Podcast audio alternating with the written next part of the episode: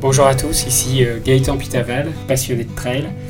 Je vais vous partager des histoires de trail à travers ce podcast, des histoires d'hommes, de femmes, des aventures, des émotions, mais aussi des histoires de courses euh, mythiques. Bienvenue à tous. Et euh, la spécificité du, désert du Pérou, c'est qu'il y a énormément de vent. Donc on, va prendre sans doute des tempêtes du désert, des, tempêtes de sable. Donc comment gérer la chaleur, euh, le sable, euh, le vent et le sable qu'on va prendre aussi euh, dans la figure. Comment est-ce qu'on va mettre notre crème solaire alors qu'on sera pleine de sable. et puis dans les guêtres, comment est-ce que ça va, comment est-ce que le sable va, va s'intégrer comme ça dans nos pieds, comment et forcément, il va aussi y avoir des, des, des, des répercussions sur nos ampoules, sur nos chaussures. Enfin bref, et je m'apprête vraiment à manger du sable pendant trois jours.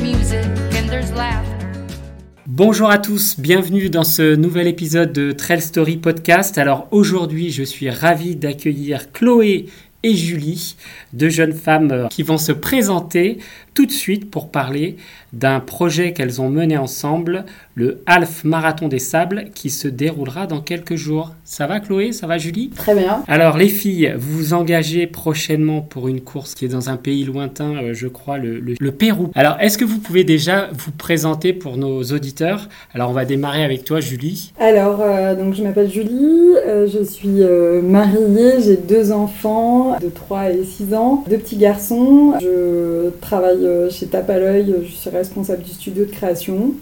Et euh, j'ai rencontré Chloé au sein d'une une expérience professionnelle, notamment avec Decathlon. Ok, très bien. Chloé? Euh, oui, donc Chloé, moi j'ai 37 ans, roubaisienne. Euh, voilà, je travaille chez Decat, euh, comme, euh, comme l'a dit, euh, comme l'a dit Julie, et particulièrement euh, dans mon sport passion, ma marque passion, qui prennent pour euh, le, road running. Voilà. Alors vous êtes lancé un défi, hein, on peut dire un gros challenge quand même, parce qu'on parle là quand même de distance assez importante. Vous allez faire le Half Marathon des Sables début décembre au Pérou. Alors c'est un défi sur 4 jours avec euh, 120 km je crois. Pourquoi vous avez décidé de, faire ça les filles? Et ben en fait, on avait déjà fait une, première expérience euh, sportive ensemble, puisque euh, j'avais un petit peu embarqué euh, Julie lors du, défi du marathon de Valencia l'année dernière. Et en fait, ce qu'on s'était dit, c'est on va vivre sans doute un, truc extraordinaire, mais comment ça va se passer une fois qu'on aura fini? Qu'est-ce qui nous attend après? Et euh, on avait besoin du coup de se refixer un nouveau défi ensemble, parce que le premier s'était tellement bien passé, et on était à la recherche euh, d'un nouveau défi, une grande aventure, parce qu'on on rêvait toutes les deux de, devant ces grands euh, récits euh, d'aventures sportives. Alors toi le Pérou tu connais Julie? Pas du tout, euh, je connais pas du tout. En revanche, c'est une destination euh, dont mes parents m'ont beaucoup parlé depuis que je suis toute petite parce qu'ils ont, ils ont fait un périple là-bas pendant en Amérique du Sud pendant un an euh, quand ils étaient jeunes mariés. Et euh, j'ai été bercée euh, aussi euh, par les histoires et leurs aventures, notamment du Machu Picchu et du lac Titicaca. Euh, donc euh, quand euh, on a eu l'occasion effectivement de, de s'inscrire à cette aventure, tous ces souvenirs et ces réminiscences sont montés et ça m'a semblé évident d'aller jeter un petit coup d'œil sur ce qui se passait là-bas. En fait t'as un chapeau péruvien dans ta chambre depuis des années, c'est ça? Exactement. Alors, on en a parlé un peu au début, c'est un défi sur 4 jours, avec quand même des grosses distances sous, j'imagine, des températures assez importantes. Donc, le premier jour, 30 km, le deuxième, 60 km, un petit jour de repos, et après, ça repart pour le dernier jour, 30 km. Donc, au total, 120 km, ce qui n'est pas rien. Alors, comment vous êtes préparé euh, pour cette, euh, pour cette course, Chloé? Alors, l'entraînement, justement, on n'était pas, on pas tout à fait sûr de ce qu'on, de ce qu'on allait faire. C'était pas évident de trouver non plus euh, le bon plan d'entraînement adapté aussi par rapport à notre niveau et à nos objectifs. Parce qu'en fait, on s'était dit toutes les deux qu'on aurait bien aimé courir au maximum. C'est ce qu'on dit maintenant, on verra bien par la suite. Mais en tout cas, voilà, c'est notre objectif. Donc, on est parti sur un plan euh, d'entraînement qui prépare normalement un trail de 120 km en un jour. Un trail en montagne. Donc c'est euh, d'ailleurs un plan qu'on a trouvé euh, sur euh, kalenji.fr et un plan de Philippe Propage. Philippe Propage, entraîneur, ex-entraîneur de l'équipe de France de trail que nom- de nombreux auditeurs euh, connaissent. Voilà, et puis euh, donc on lui fait confiance, et puis d'autant plus que on voulait un plan d'entraînement avec euh, trois sessions de running par semaine maximum, parce que euh, voilà, Julie disait tout à l'heure, elle a une vie euh, bien chargée euh, de, maman, voilà, une vie professionnelle aussi très chargée, et moi c'est pareil, et on savait qu'on voulait aussi avoir et garder un maximum de place pour la complémentarité aussi, ne pas faire que du running. Donc il fallait qu'on trouve un plan d'entraînement qui nous permette d'avoir des sessions de running qui nous permettent de passer 120 km, mais aussi qui nous permettent de ne pas nous blesser et, voilà, et de, pouvoir inclure d'autres sports dedans. Et dans les 120 km, je dirais surtout de franchir 120 km parce qu'il y a une notion de dénivelé qui était quand même à prendre aussi dans, le, dans la prépa, euh, qui nous a demandé une organisation un peu particulière dans notre plan d'entraînement par rapport à ce qu'on avait pu faire notamment pour Valencia où, où là on déroule, on déroule les kills euh, au fur et à mesure euh, des berges ou de... euh, voilà, donc là on est allé chercher un peu des aussi des supports, des dénivelés, notamment sur les terrils, dans les monts. Là, ce week-end, on, on file du côté de la baie de Somme pour, pour travailler la foulée sur sable. Donc voilà. Oui, alors le parcours de cet half marathon, il y a du sable, de la rocaille. J'imagine qu'il faut un peu un équipement spécifique. Vous avez déjà préparé vos petites valises. Qu'est-ce que vous emmenez? Il y, a des, sacs avec une limitation de poids. Comment vous gérez tout ça? Effectivement, il y a un contrôle de poids, donc euh, il faut qu'on reste dans cette, euh, dans cette gel. D'ailleurs, il y a des contrôles euh, le premier jour de notre arrivée à Lima sur le matériel et sur, le sac. Il faut qu'on emmène notamment euh, tout, notre, tout notre ravitaillement euh, personnel, euh, excepté l'eau.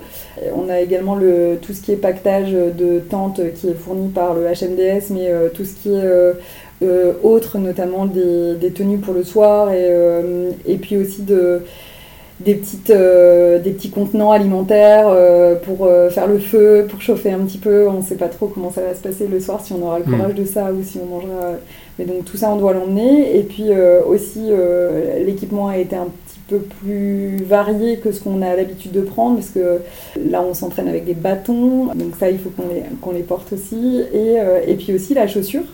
qui n'est pas du tout la même parce que l'idée c'était de travailler avec une chaussure qui puisse dégager au maximum le sable sous la foulée pour nous aider à gravir ces dunes. Donc voilà, et après il y a tout l'équipement un peu chaleur de protection type euh, casquette, euh, crème solaire aussi, euh, les, voilà, les lipsticks dont on nous a parlé, euh, les, tout ce qui est attrait aux, aux éventuels coups de soleil. Et la fameuse crème pour les pieds, qui je pense La va être notre, notre troisième coéquipière de, de, de l'aventure. Ça, on nous en parle beaucoup. J'avoue que c'est notre zone de, de stress. Euh, Il y a beaucoup d'images qui tournent sur euh, les conséquences du marathon des sables euh, sur les pieds. Ouais. Donc euh, ça, je pense qu'elle va avoir une place de choix dans notre sac à dos. Oui, donc euh, forcément, quand on court dans le sable, il y a des guêtres et il faut se protéger les pieds au maximum. Je pense que les auditeurs qui ont déjà couru dans le sable euh, connaissent bien le sujet puisque ça peut être abrasif et donc il y a toute une protection euh, des pieds à prévoir. Bon, bah, vous avez l'air d'être euh, parfaitement euh, au courant de tout ce qui va se passer.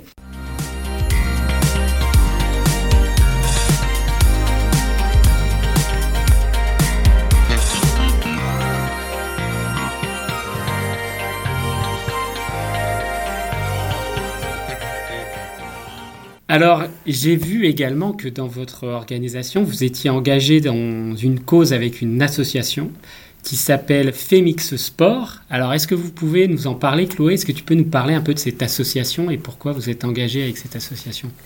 Oui, bien sûr. Bon, en fait, euh, nous, on a, des convictions. On est, on est sportif, mais évidemment, on a aussi des convictions. Et notamment, une d'entre elles qui nous correspond bien, c'est que euh, le sport est un vecteur d'épanouissement et qu'on encourage au maximum toutes les personnes, et en particulier les femmes, parce qu'on sait que c'est plus difficile pour certaines femmes en tout cas d'accéder à cet épanouissement euh, via le sport. On s'est donc euh, dirigé vers une association qui euh, aide à mettre en lumière euh, les femmes dans les sports en général, pas uniquement les sports d'endurance, hein, ça peut être les sports de performance aussi, en encourageant euh, voilà, leur médiatisation, mais aussi la mixité dans le, les, organes en fait, de direction des fédérations euh, et, et, du sport, que ce soit du niveau amateur au niveau sportif. Et voilà, c'était vraiment une cause qui nous parlait particulièrement et, euh, et voilà, qu'on voulait absolument euh, mettre en lumière euh, via, via notre défi, porter via notre défi.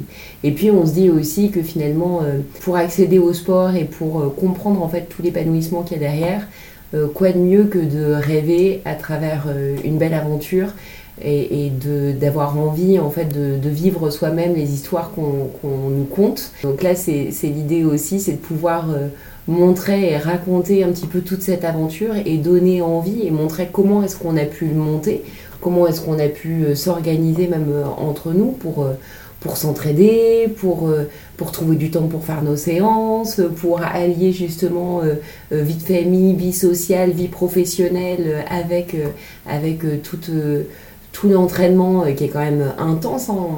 Bon voilà, et on sait que c'est pas forcément évident, encore moins quand on est quand on est une femme. Et voilà, et on trouve ça dommage. On a juste envie d'ouvrir la voie et de, et de faire part belle euh, à cette cause-là. Bon, source d'inspiration pour les nombreuses femmes qui ont envie de se lancer. Alors, euh, alors vous avez également euh, un petit nom. Hein. J'ai regardé un peu votre, votre site. Ça s'appelle les Peaky Blisters. Alors Julie, pourquoi vous avez choisi ce nom? Parce qu'on s'est dit notamment, j'en parlais tout à l'heure, de notre euh, troisième pote de, de l'aventure qui risque d'être euh, notamment cette fameuse crème NOC. Euh, C'était un contre-pied en fait à tout ce qu'on peut entendre. On s'est dit, bon, on faire une force et, et, on préfère les avoir, les visualiser plutôt que d'en de, de, avoir tellement peur. Donc voilà, on a choisi les Peaky Blisters pour le ton un peu humoristique de l'équipe. Ok, donc les petits blisters euh, à fond engagés pour ce half marathon des sables. On va revenir un peu sur euh, la prépa et le parcours qui, vous attend.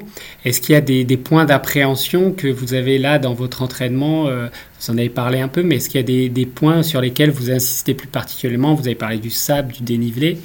Est-ce qu'il y a des choses qui, qui vous font un peu plus peur que les autres? Je pense la répétition en fait.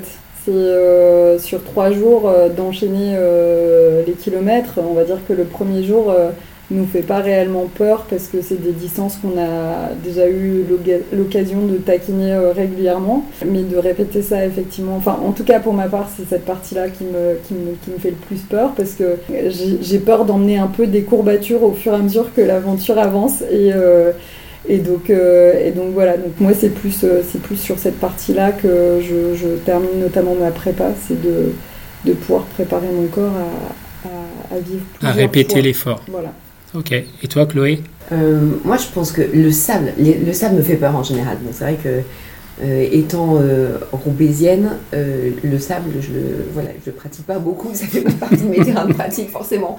Donc je connais mal et puis bon voilà, je sais très bien que au niveau de la position du pied, au niveau des, sollicitations des tendons, voilà, il y a quand même beaucoup de choses qui changent et, donc potentiellement aussi des douleurs que je connais pas ou pas bien.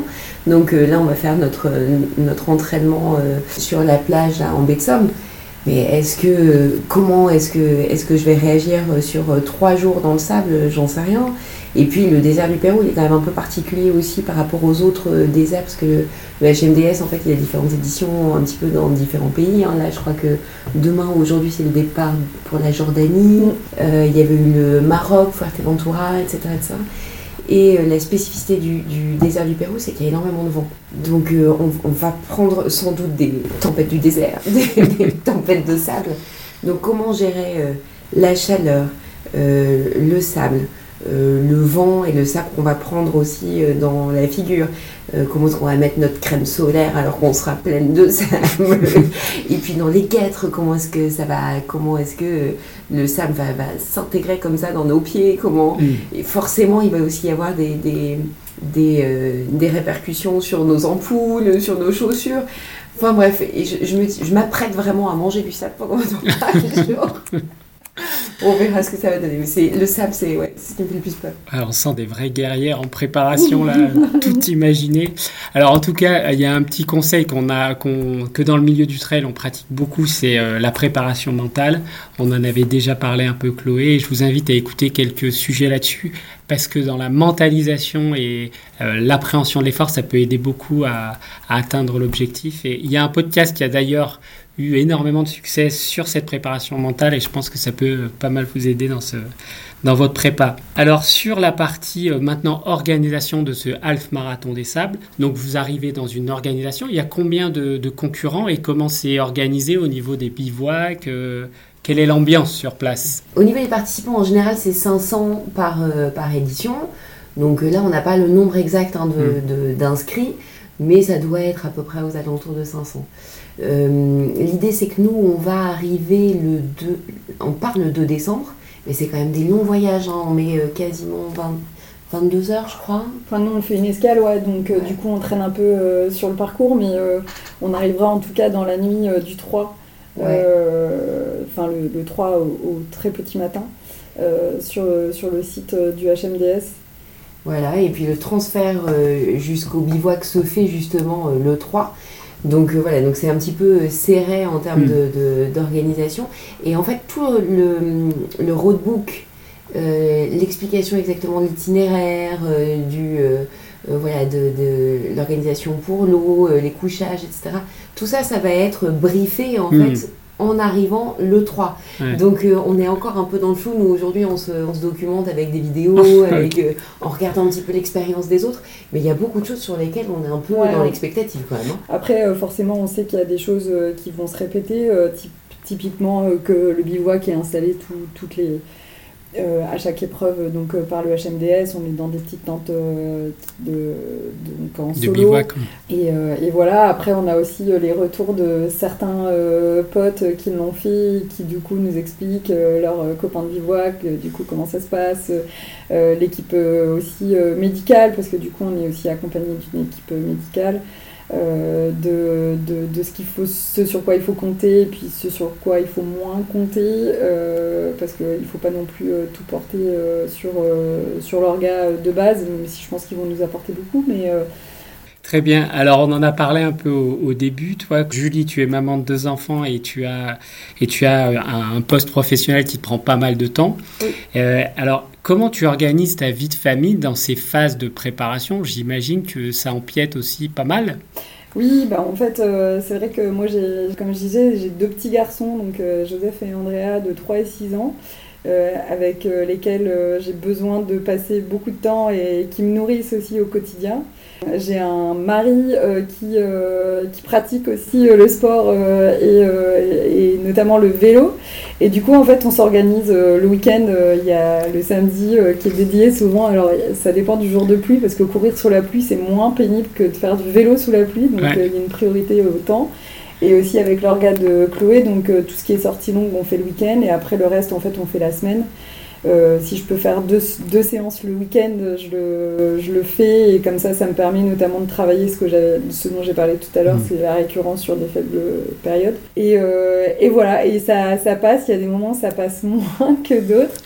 Je pars beaucoup en déplacement euh, pour des productions donc, euh, photos et vidéos, donc euh, c'est des, des semaines qui sont intensives, mais qui du coup me demandent de soit courir sur un tapis dans les hôtels, ou, mais on, ça passe. On trouve toujours le moyen Ah, pour essayer de coller au plan d'entraînement.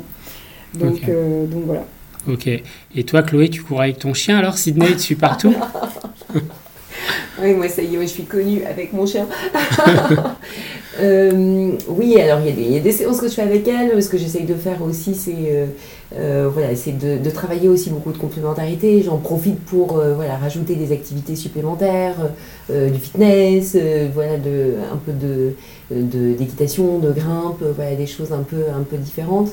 Bon voilà, j'ai aussi un planning assez chargé, souvent aussi avec beaucoup d'activités, comment dire, sociales,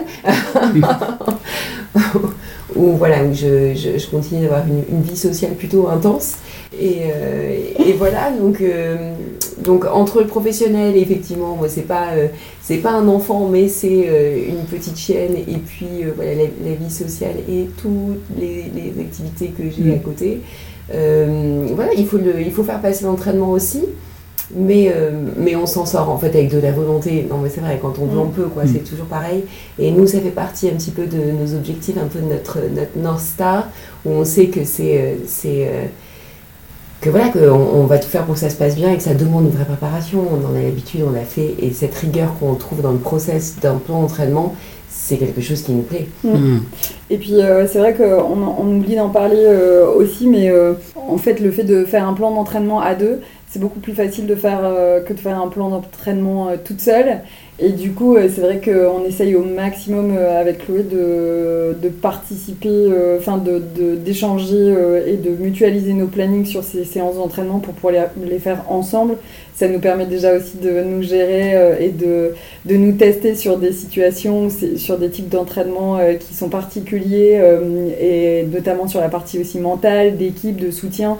Ça, on n'en parle pas, mais en fait, c'est ce qu'on avait déjà vécu pour le marathon de Et, euh, et donc voilà, puis aussi ça nous permet de parler de notre quotidien, euh, c'est des moments qu'on vit à deux, euh, et euh, en fait c'est vrai que là forcément on les mutualise beaucoup plus avec les séances, avec le plan d'entraînement, mais euh, il y, a, y a tout ce qui est la partie un peu cachée de l'iceberg, en fait. Il n'y a pas que la performance sportive dans un plan d'entraînement, notamment quand on prépare une aventure à deux, il y a tout l'humain qui est derrière et qu'il faut aussi gérer, parce que euh, on est toutes les deux conscientes que Là aujourd'hui, on, on est dans des situations de confort dans ce plan d'entraînement, mais demain, on va devoir l'utiliser euh, sur euh, un terrain beaucoup plus hostile. Euh, Je parle notamment de la fatigue aussi et de la météo, du vent, du sable dans. enfin voilà. Et, et en fait, tout- tous les automatismes qu'on aura pu trouver pendant ces séances, en fait, elles vont, elles vont nous servir à ce moment-là. Entraînement difficile, guerre facile, c'est ça Ouais, c'est vrai, il y a de ça. Mais euh, c'est vrai qu'on s'est aussi, euh, on s'est choisi, on s'est trouvé, et, euh, et, et voilà, et on, on part en tant que, que, que voilà, qu'amis proches, euh, et on espère revenir en tant que voilà, que presque presque sœurs, quoi. Et Mhm. parce qu'on on pense que ce qui se passe humainement dans une aventure comme ça, quand on côtoie l'adversité, c'est tellement énorme, et c'est aussi ce qu'on cherche. Le défi. Exactement.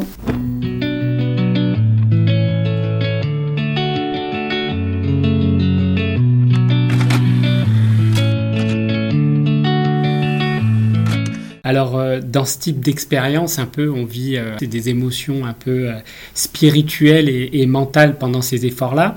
Est-ce que vous, vous avez déjà imaginé ce que vous allez y chercher euh, mentalement dans cet effort ou euh, est-ce qu'il y a des choses que vous allez régler euh, mentalement pendant ce parcours? J'ai pas prévu d'aller régler des choses parce que je pense que euh, c'est pas le moment, euh, enfin, c'est c'est pas ces événements-là qui me mettent ce type de recherche en target.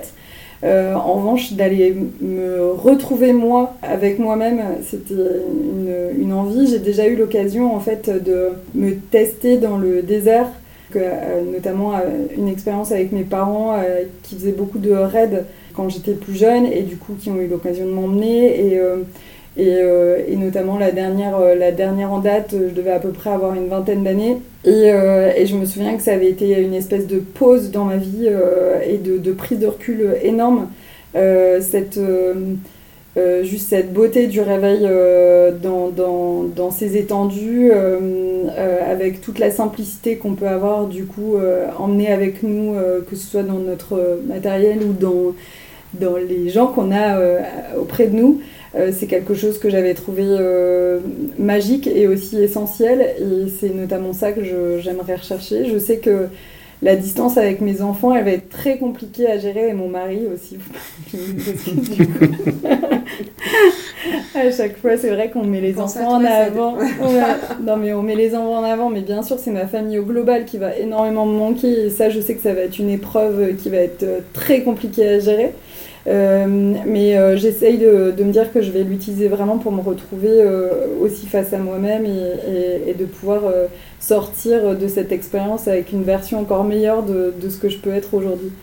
Ok, la Julie upgradée par cette expérience. Exactement. Ok, et toi Chloé alors, qu'est-ce que tu vas chercher là-bas? Moi, je pense que le- ça va me faire un bien fou, effectivement, cette, cette déconnexion. Euh, mais aussi et surtout la connexion. ça peut paraître un peu antinomique dit comme ça, mais je, je pense qu'on parle beaucoup de la HMDS comme d'une aventure humaine. Déjà euh, humaine soi-même, en, connexion avec, euh, avec son environnement et, effectivement la beauté du paysage. Quand on regarde les photos euh, du désert d'Ica, moi je connaissais pas le désert d'Ica au départ, mais c'est vrai que quand on regarde ça, on se dit, mais ce qui m'attend, c'est juste grandiose. Donc il y aura forcément de la connexion avec cet environnement-là. En plus de ça, c'est vrai que euh, euh, moi, c'est des, des paysages et des climats que j'aime. Mm. Je- On n'a pas choisi de marathon et ça pour rien. C'est aussi parce que c'est voilà, des, des, des climats, des territoires que- que- qui nous plaisent. Et puis après, connexion euh, bah voilà, avec, avec ma sparring, avec Jus, et aussi connexion avec les autres participants. Je, je suis sûre que on va vivre quelque chose d'unique et qu'on on revient transformé à la fois par l'aventure, à la fois par le- la nature, à la fois dans son sparring et aussi de enrichi de tous les gens qu'on aura pu rencontrer et qui à ce moment-là seront au même endroit que nous avec le, la même, le même état d'esprit que nous Mm. et la même euh, envie et, et, euh, target que nous. Et ça, ça va. euh, je pense que ça, ça va être fort. Bon, bah, on a déjà envie d'y être alors. Alors, ce qu'il y a de top dans, dans cet épisode, on, on fait l'avant et on fera euh, l'après. hein. Euh, donc, on se reverra après votre superbe expérience. Et j'espère que vous nous raconterez bah, tout ce que vous avez vécu là, tout ce que vous imaginez. Vous nous direz si vous avez eu les pieds brûlés. si- Ouais, tout ce qui a été vérifié ou pas. Exactement. Alors pour conclure, on va quand même euh, parler de cette association et, et de, de l'engagement que vous avez pris. Donc Chloé ou Julie, si vous voulez en parler un peu par rapport... euh, Bien sûr, bien sûr. Merci de nous donner la parole sur, euh, sur Fémix. Et, voilà. Euh, L'idée, donc, euh, on disait, dans un premier temps, c'est déjà de pouvoir témoigner et offrir en fait une, une visibilité à ces aventures un petit peu extraordinaires et en tout cas donner envie euh, aux femmes qui ont envie, enfin, qui, qui rêveraient de, de- devant ces récits d'aventure, euh, de le faire en leur donnant des clés, en leur expliquant ce que c'est, en leur expliquant comment, qu'est-ce que c'est que le plan d'entraînement, comment ça se passe, comment ça se passe quand on a des enfants, comment ça se passe quand, euh, quand on vit comme une étudiante, comment, etc., etc. Rien que la mise Et- en place de la première foulée, en fait, sans Exactement. avoir des ambitions énormes derrière. Ça peut passer juste sur euh, le- la première mise en marche, Mm. en fait. Et puis cette entraide, cette solidarité euh, que, voilà qu'on peut avoir, cette sororité hein, euh, aussi. Et, puis on essaye aussi, on a une cagnotte qui nous permet euh, à la fois de financer une partie de l'aventure, mais aussi de financer cette association qui euh, voilà qui nous tient vraiment euh, vraiment à cœur. C'est une cagnotte euh, Litchi. Voilà, on a aussi une opération qu'on fait en ce moment avec le restaurant qui s'appelle La Famille, qui a en fait deux restaurants qui sont à côté de nos deux entreprises respectives, donc Decathlon Campus et euh, Wascal, et qui nous accompagnent euh, là-dedans en reversant 1 euro sur chaque repas que les collaborateurs voudraient prendre. Euh, si jamais ils utilisent le code, le code Blisters, donc Picky Blisters qui veut dire donc euh, les ampoules euh, pointues, mais surtout euh, ouais, voilà, euh, clin d'œil à Peaky Blinders que je pense tout le monde connaît, donc Peaky Blisters. Donc avec ce code-là en euh, click and collect, vous reversez en fait 1 euro à l'association euh, Phoenix Sport. Voilà, j'espère que, que ça vous donnera envie. Alors on mettra les liens, je mettrai les liens dans le commentaire du podcast hein, pour ceux qui souhaitent participer à cette aventure Picky Blister euh, au Pérou. Vous retrouverez le lien si vous voulez faire un petit don à l'association euh, Femix Sport, ça serait vraiment top. Et puis on a hâte de retrouver euh, Julie et Chloé euh, pour la suite des aventures. Merci les filles. Merci, Merci. à toi Gaëtan. Voilà, cet épisode de Trail Story est maintenant terminé. Je vous remercie de votre écoute. La semaine prochaine, dans Trail Story, j'aurai le plaisir de recevoir Édouard Gouin, le jeune fondateur de la start-up UpTrack Plus, une masterclass qui vous propose des mini-séries de formation trail avec d'immenses champions. Les deux premières masterclass disponibles sont avec François Daen et Courtney de Walter. À la semaine prochaine dans Trail Story. Bonne aventure trail à vous. Nous terminons en musique avec une chanson choisie par euh, Julie et Chloé, une chanson de IBI Sister to Sisters.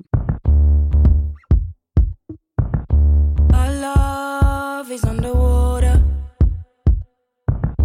I've cried all over you.